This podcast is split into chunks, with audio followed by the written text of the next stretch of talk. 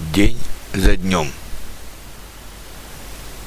15 ноября 2017 года. Смерть любимого кота. К сожалению, в природе ничто не вечно. Умирают люди, животные, деревья. Сегодня ночью умер наш любимый кот Кузя.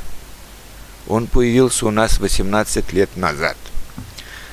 Я давал урок немецкого языка своей студентке – которая собиралась уезжать в Германию на постоянное место жительства, и вдруг откуда ни возьмись появился маленький белый комочек, проворно и бесстрашно забрался под джинсом на мои колени и принялся сосать мой палец.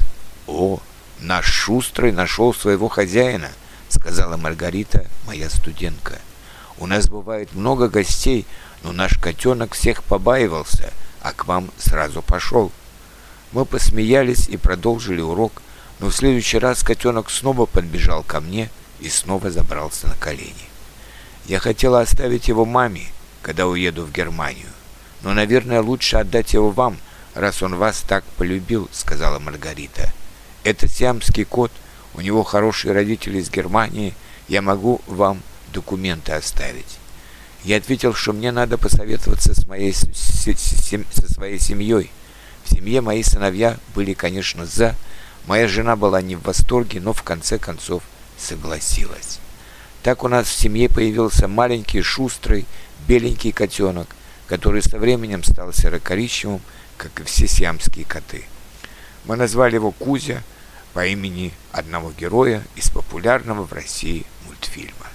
Господи, каким он был энергичным и веселым во время своего детства и отрочества – он прыгал с дивана на диван, бегал по коврам на стене и по занавескам на окнах. Он играл сам и всех вокруг заставлял играть с ним. И в то же время Кузя был очень благородным и деликатным. Он быстро привык к туалету, он никогда ничего не таскал со стола, он никогда не переедал, как многие другие кошки или собаки, хотя мы никогда не убирали его миску от него.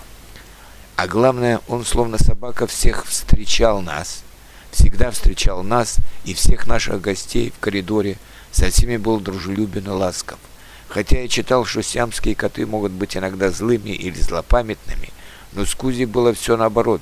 Я никогда не видел более благородного и более доброго кота. Если даже ему что-то было не по душе или кто-то не нравился, он просто отходил в сторону, не позволяя себе злиться или царапаться. Когда он стал старше, он любил сидеть рядом со мной, наблюдая, как я печатаю или как я веду урок. Или сидеть на коленках жены, когда она по вечерам читала. Мои сыновья, а особенно старший, обожали его и часто играли с ним. А еще он любил будить нас по утрам. Боялся, что мы опоздаем на работу. Он беспокоился именно о нас, а не о еде, которая всегда была для него в миске на кухне. Он любил нас, а мы любили его. Да его и нельзя было не любить, он был нашим пушистым талисманом, о котором мы всегда помнили, даже когда отдыхали за границей. И половина наших телефонных разговоров с детьми была о нем. А как там Кузя? И вот в последний раз он встретил нас у дверей из нашей поездки в Турцию. Было видно, как он снова рад, что вся семья в сборе. И вдруг две недели назад мы почувствовали, что ему с каждым днем становится хуже. Он практически перестал есть, только пил. Мы отнесли его к ветеринару. Ветеринар предположил, что у него появилась опухоль в пищеводе, а когда узнал, что ему уже 18 лет, то предложил усыпить его, потому что операцию в таком возрасте кот бы не выдержал.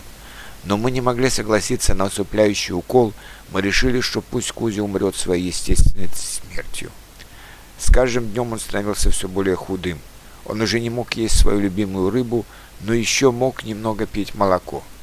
Он почти не жаловался, просто лежал на подушке на диване рядом с моим письменным столом и печально смотрел на меня. Он как бы понимал, что я не смогу ничем помочь ему, и просто прощался со мной и с другими членами семьи. Последние два дня он не мог даже пить воду, и тихо угас этой ночью. Мы похоронили его в парке недалеко от дома, от нашего дома. Но мы всегда будем помнить нашего Кузю. Вечный тебе покой, наш верный, пушистый талисман, наш благородный Кузя. Мы не забудем тебя, пока сами будем живы на этой земле.